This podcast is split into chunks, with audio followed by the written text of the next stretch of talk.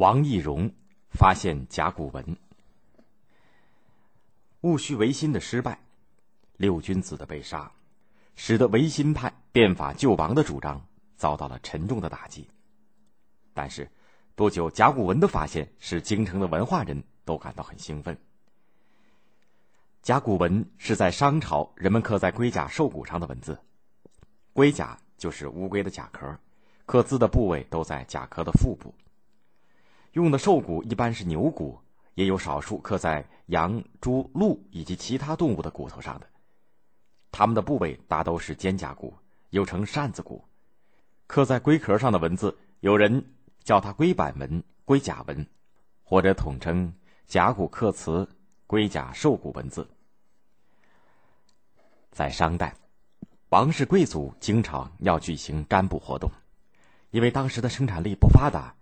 古人往往认为，生活的一切要听从上天，按照鬼神的意志办事。这种从我国新石器时代就开始的习俗，到商代就更加流行了。无论是打仗、成年、气候、生男生女，都要占卜，看是吉还是凶。人们把龟甲或者兽骨加工磨光，在反面按照一定的排列凿出一条条的小长槽，然后再在槽的边上。钻上一个个比槽稍微小一点的圆穴，槽和穴的深度都只是贴近正面，但是不穿透。占卜的时候，把这种加工过的龟甲或者兽骨，用火柱烧灼圆穴，这样就会出现正面相应的部位出现裂缝。这个裂缝很像是“卜”字的形状。商王或者掌管历史的官员就根据裂缝的长或短、倾斜的形状来判断是凶是吉。并且在这个裂纹的边上刻上所要问卜的事情，这些文字就是甲骨文。在我国的中药当中，有一味药叫龙骨，龙骨只是一种传说而已，其实就是古代脊椎动物的骨头的化石，这是可以治疗虚弱和破伤的良药。药店里专门收购龙骨，其中大量的龙骨出产在河南省安阳市西北郊的小屯村。原来这里是商朝第二十五代王盘庚定下的国都，直到商朝灭亡，共延续了二百七十三年。这个地方在商朝叫殷，所以商朝又叫做殷朝。商朝灭亡以后，这个地方就慢慢的荒芜了，成了废墟。在几百年的时间里，商朝有过很多用于占卜的龟甲和兽骨，它们埋在那里已经有三千多年了，从样子看上去还真跟化石差不多。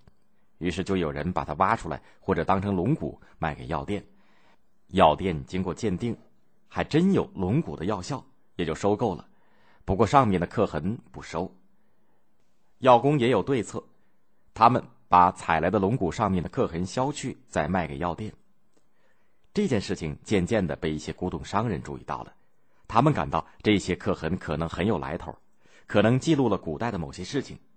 古董商人收购了这些有刻痕的龙骨，卖到天津、北京，向一些读书人兜售。这些读书人也觉得这些刻痕很神秘，他们纷纷买回家做研究。可是谁也说不清楚究竟是怎么回事。在北京担任国子监祭酒的王懿荣是一位学识渊博的金石学专家。